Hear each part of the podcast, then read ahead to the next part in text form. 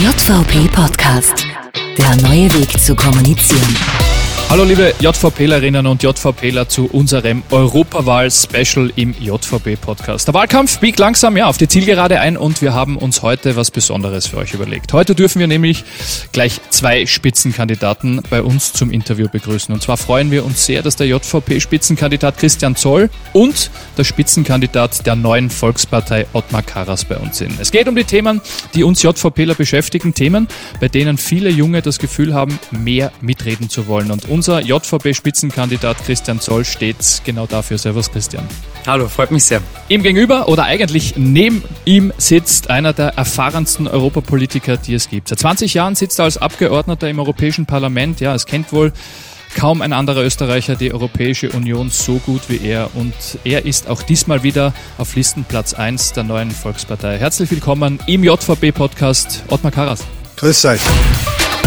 Das Interview des Monats im JVP-Podcast. Lieber Ottmar, kannst du uns zu Beginn schon mal einen kurzen Einblick geben, was als Abgeordneter im Europäischen Parlament da so auf einen zukommt?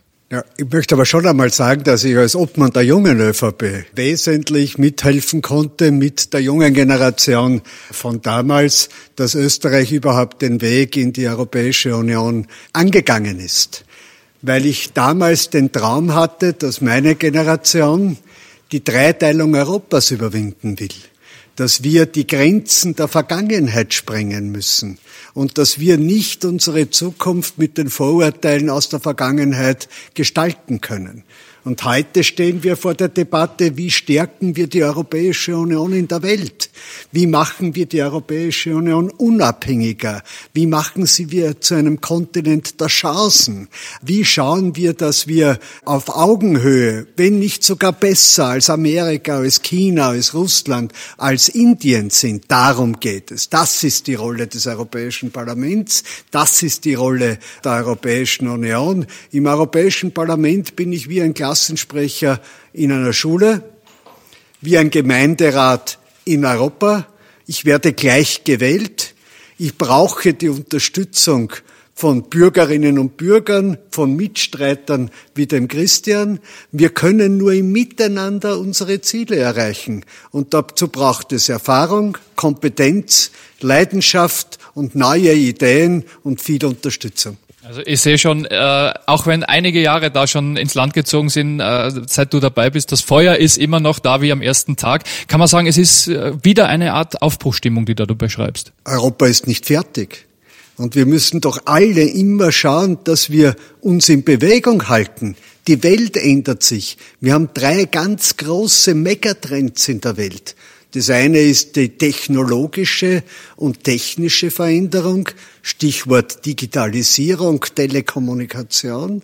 Auf der anderen Seite haben wir den Wandel, den Klimawandel, den wir bewältigen müssen, die demografischen Wandel und den digitalen Wandel. Und auf der dritten Seite haben wir ja die Herausforderung, dass die politischen Machtzentren eher vom Westen Richtung Asien wandern. Wir müssen immer weiter denken. Wir dürfen nicht nur Vergangenheit verteidigen. Wir müssen Zukunft gestalten. Die Zukunft ist meine Freundin. Die Zukunft ist mein Freund. Und die Bürgerinnen und Bürger sind mein wichtigster Koalitionspartner. Ottmar, du hast schon angesprochen, Digitalisierung. Wie wird das derzeit im EU-Parlament diskutiert? Ja, ganz stark. Das ist die Herausforderung schlechthin. Wir müssen viel mehr Elan, viel mehr Zeit, viel mehr Forschung, viel mehr Investitionen in diese Veränderung hineinlegen, damit wir die Chancen nützen und die Risiken minimieren. Bei uns ist das die Frage schlechthin. Die Europäische Union muss eine Digitalunion werden. Wir dürfen die Digitalisierung nicht an andere Kontinente verlieren. Ich bin ja auch Präsident des österreichischen Hilfswerkes. Digitalisierung bringt uns Erleichterung öffnet uns Chancen, aber hat natürlich auch Probleme für jene, die nicht ausgebildet sind, die unter Umständen Sorgen und Ängste durch die Änderung am Arbeitsplatz haben. Und die beste Sozialpolitik ist Bildungspolitik. und ist ein Arbeitsplatz. Und diejenigen, die die Gefahr haben, dass sie bei dieser Entwicklung wie bei der Globalisierung überbleiben, denen müssen wir als Mitmenschen, als Europäische Union unter die Arme greifen und sie absichern. Daher ist eigentlich die Digitalisierung, ist Forschungspolitik, ist Investitionspolitik, ist Bildungspolitik und ist natürlich auch Sozialpolitik. Und diese Dinge dürfen wir gegeneinander nicht ausspielen, weil die Sorgen und Ängste, aber auch die Hoffnungen der Menschen von uns ernst genommen und nicht niedergeredet werden dürfen. Christian, du hast bei vielem genickt und gespannt zugehört. Wo passiert dir hier bislang beim Thema Digitalisierung gerade aus der Sicht der Jungen zu wenig? Also es gibt viele Dinge, die hat der Ottmar schon richtig erwähnt, auch passiert sind. Ich glaube, wir sind insgesamt auf einem guten Weg, aber ich würde mir natürlich schon wünschen, dass wir jetzt auch für die Zukunft ähm, viele Infrastrukturprojekte angehen. Ich habe ein kleines Beispiel, der High-Performance-Computer. Das sind Hochleistungsrechner, die in Wahrheit jedes große Unternehmen in Österreich braucht. Also also indirekt hängen auch Arbeitsplätze an dieser Leistung von High-Performance-Computern. Momentan ist es so, dass die zehn größten Computer nicht in Europa stehen, sondern in den USA und auch in China. Wir produzieren nur fünf Prozent der Leistung dieser High-Performance-Computer, obwohl wir 30 Prozent konsumieren. Das heißt, wir sind bei der Infrastruktur, bei der digitalen Infrastruktur massiv abhängig von anderen Ländern. Und ich glaube, dass wir da auch ähm, stark in Infrastruktur äh, investieren müssen, auch in Glasfasernetze und so weiter, damit wir da einfach auch nachhaltig wettbewerbsfähig sind gegenüber anderen Ländern, gegenüber anderen Kontinenten. Ottmar zeigt auf, bitte glaube, in unser beider Interesse ist, wir müssen die Lehrer aus- und weiterbilden. Wir müssen Elternbildung betreiben. Wir müssen in unseren Bildungseinrichtungen, äh, in den Schulen die Infrastruktur schaffen, damit der Lehrbetrieb, die Aus- und Weiterbildung alle neuen Möglichkeiten bieten kann. Und das, was der Christian richtig anschneidet, ist, Digitalisierung heißt auch Breitband. Das heißt Infrastruktur. Und das ist unsere größte Chance, den ländlichen Raum anzubinden, Arbeitsplätze überall in Österreich zu schaffen und ein bisschen der Urbanisierung auf Kosten des ländlichen Raums und der Regionen entgegenzuwirken. Arbeit zu Hause, Arbeit in den Regionen und Chancen eröffnen. Und daher ist die Infrastruktur in den Schulen, aber auch im ländlichen Raum so wichtig. Du hast den Bereich Bildung angesprochen, den ich für einen sehr, sehr wichtigen halte. Äh, deswegen auch mein Vorschlag, Vorschlag einer Europäischen Universität für Digitalisierung, weil ich eben auch glaube, dass dieses Thema Digitalisierung, digitaler Fortschritt ein europäisches Thema ist. Da müssen wir unser Know-how bündeln und ich glaube, da wäre eine Europäische Universität für Digitalisierung ein Leuchtturmprojekt, das wir angehen sollten, damit wir dieses Thema eben auch als europäisches begreifen und unsere jungen Leute auch dementsprechend ausbilden können, braucht es natürlich Bildung als einen der fundamentalen Eckpfeiler und ja, da sind wir, glaube ich, äh, einer Meinung, was die Wichtigkeit der Bildung äh, betrifft. Nicht nur in dieser Frage. Ja, die junge ÖVP setzt heuer mit ihrer Nachhaltigkeitskampagne heute für morgen einen Nachhaltigkeitsschwerpunkt und hat sich somit ganz klar dafür entschieden, das Thema des Klimawandels ins Zentrum ihres politischen Handelns zu setzen. Also wir sind jetzt beim Thema Klimaschutz. Christian, warum ist es so wichtig, dass sich vor allem junge Menschen mehr mit Klimaschutz beschäftigen? Wir sehen jetzt auch in den letzten Wochen und Monaten, wie, wie wichtig der, dieses Thema rund um den Klimaschutz, Klimawandel jungen Menschen ist. Und ich glaube, da ist es vor allem auch wichtig, dass man auf politischer Ebene dieses Thema ernst nimmt. Da ist es aber auch nicht so, dass man das bis jetzt noch nicht getan hat. Vielleicht muss die EU auch ein bisschen lernen, also besser im Marketing zu werden. Der Obmann und ich, wir waren letzte Woche noch in Vorarlberg, da äh, wurde dann auch diskutiert, äh, diese Thematik rund um die Glühbirnen ein großer Erfolg, dass man jetzt eigentlich die Umstellung geschafft hat auf nachhaltigere Leuchtmittel. Und ist für die Umwelt natürlich eine, eine, eine große Errungenschaft. Wir sparen uns, ob man, du wirst mich wahrscheinlich korrigieren können, äh, sechs bis zehn Atomkraftwerke ein, wenn man also diese Umstellung abgeschlossen hat. Ich glaube, das sind große Errungenschaften, aber es muss weitergehen. Wir müssen weg von Kohleenergie, weg von diesen ganzen fossilen Energieträgern hin zu erneuerbaren Energien. Wir müssen mehr in Forschung und Entwicklung investieren, weil das ist schlussendlich das, was uns auch nachhaltig äh, hilft und uns auch auch wettbewerbsfähig hält. Ottmar, bei diesem Thema merkst du da einen Generationenunterschied in der Bevölkerung? Im Europäischen Parlament nicht. Ich glaube, dass vielleicht die Sensibilität in manchen Generationen noch nicht so gegeben ist wie bei den Jungen. Das ist das zentrale Zukunftsthema, der Klimawandel. Und es ist auch unsere größte Chance. Du implizierst das ja schon, Ottmar. Also es ist da natürlich die Voraussetzung, dass da viele mitmachen, viele hingehen. Es geht um die Wahlbeteiligung an den EU-Wahlen. Die ist gering. Und das speziell auch unter den jungen Leuten, wo es doch genau um diese jungen Leute geht, die am stärksten von der Europäischen Union profitieren. Warum glaubst du oder wie glaubst du, kann man dem entgegenwirken, dass da einfach mehr sich da einsetzen, mehr hingehen, mehr mitmachen? Wir sollten einmal aufrichtig mit der Europäischen Union, deren Teil wir sind, umgehen. Nehmen wir das Klima, Klima her. Ohne Europäische Union wäre das Pariser Klimaabkommen nicht zustande gekommen. Ohne der Europäischen Union hätten wir nicht den Beschluss europaweit fassen können, dass wir den CO2-Ausstoß auf PKWs um über 30 Prozent, bei LKWs auf über 30 Prozent senken wollen, dass wir bisher 330 Milliarden Euro in die Forschung für die Erreichung der Klimaziele gesteckt haben, dass wir die Investitionen erhöhen gegen den Klimawandel, dass wir versuchen, Europa gemeinsam nach vorne zu bringen und die Mitgliedstaaten mitzuziehen. Wir müssen weg vom starken Energieverbrauch, primär im Verkehr. Wir müssen hin in neue Technologien und in das Schaffen von Alternativen. Das ist der entscheidende Punkt. Wenn man weiß, was wer tut, dann glaube ich, ist man auch optimistischer, dass etwas besser werden kann, wenn wir nicht aufhören, etwas zu tun. Ein anderer Bereich ist, wir müssen aufhören, Schuld zuzuweisen. Mit Schuldzuweisen lösen wir kein Problem. Wir brauchen eine Dynamik des Lösungen erarbeitens. Wir müssen aufhören, mit Feindbildern zu arbeiten, sondern wir müssen das Miteinander in den Mittelpunkt stellen. Nehmen wir nur eine Schule her, eine Schule mit 28 Klassenzimmern.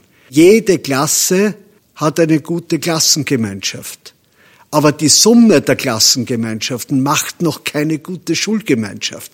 Und so ist es innerhalb der Europäischen Union auch. Wir brauchen den Zusammenhalt der Mitgliedstaaten, um die globalen Herausforderungen lösen zu können. Wir sollten miteinander reden. Wir sollten Verständnis füreinander erzeugen.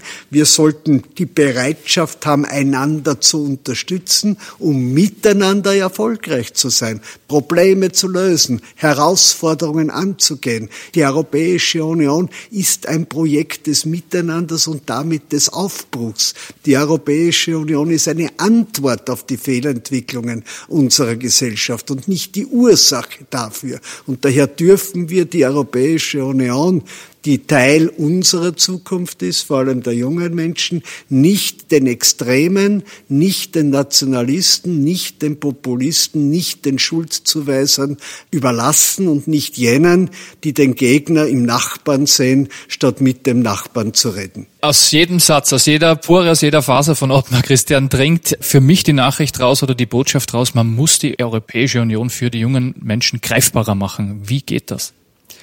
Also ich, ich kann mir auch eine niedrige Wahlbeteiligung, die wir derzeit haben bei den jungen Menschen, also wir hatten bei der letzten Wahl ungefähr 28 Prozent der Jungen, die nur wählen gegangen sind. Das heißt, drei Viertel der Jugendlichen sind daheim geblieben. Und das kann ich mir nur so erklären, weil viele vielleicht den direkten Vorteil der Europäischen Union nicht erkennen. Hm, anders kann ich mir schwer erklären, warum auch ein je, je, je weiter weg die Ebene ist oder je größer die Ebene wird, desto, ähm, desto geringer die Wahlbeteiligung ist. Ich glaube, dass die Europäische Union in dem Bereich auch noch viel machen muss.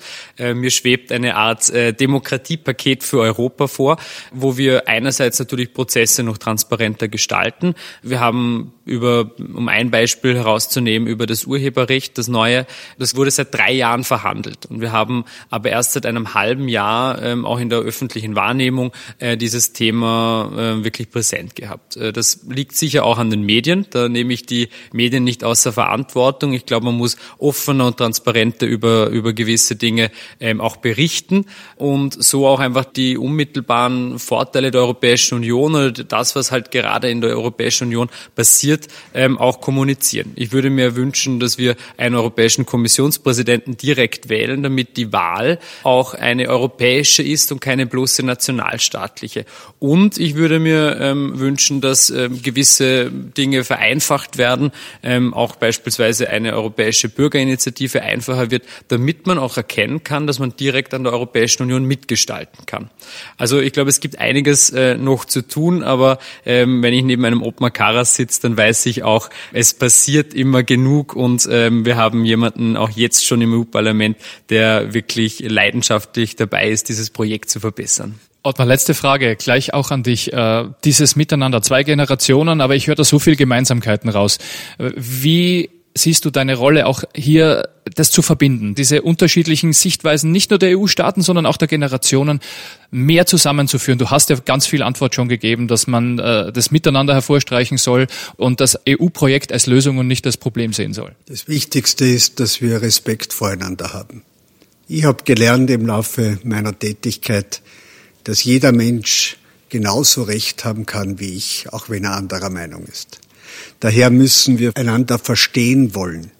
Wir müssen einander kennenlernen wollen. Und der Christian hat zwei Themen angesprochen.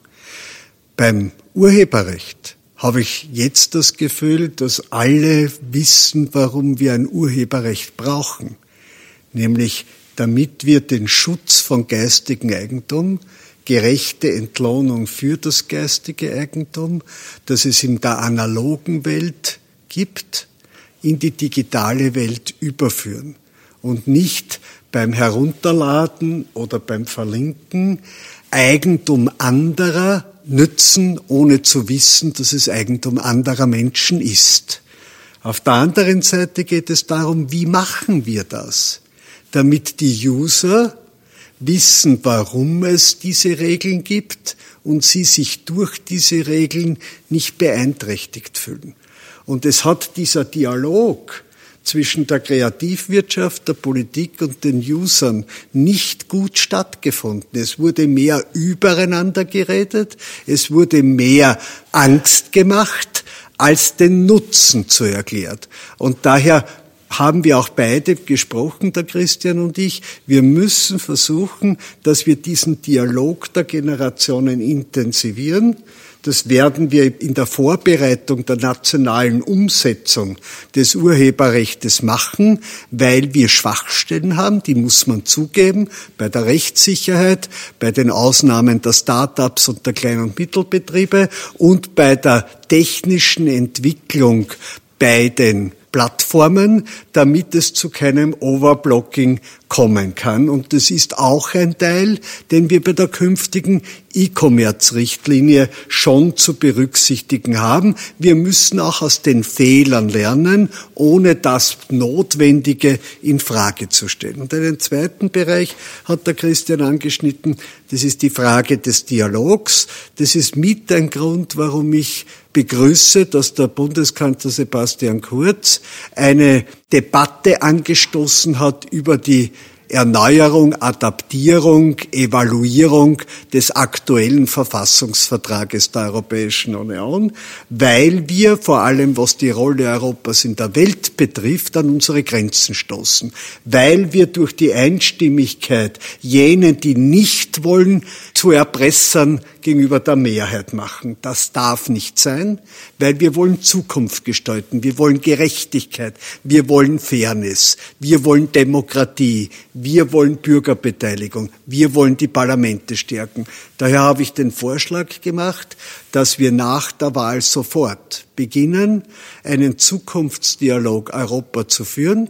In jeder Gemeinde Bürgerforen Zukunft Europa schaffen, diese Debatte über die Zukunft Europa fünf Jahre lang führen und am Ende einen Reformvertrag gemeinsam bei der nächsten Europaparlamentswahl abstimmen. Dann haben wir einen strukturierten Beteiligungsprozess mit einem klaren Ziel, Reformvertrag, Zukunftsvertrag der Europäischen Union, der dann von allen Bürgerinnen und Bürgern abgestimmt werden soll. Und wenn wir die Bürger beteiligen, dann ziehen wir den Nationalisten, dann ziehen wir den Bremsern, dann ziehen wir den Schuldzuweisern den Teppich unter den Füßen weg und schaffen Optimismus, Beteiligung, Kreativität und Sinnhaftigkeit. Und das lassen wir ganz genauso stehen. Meine Herren, vielen Dank für das spannende, lebhafte Gespräch, für ganz viele Insights, die ihr uns gegeben habt und für ganz, ganz viel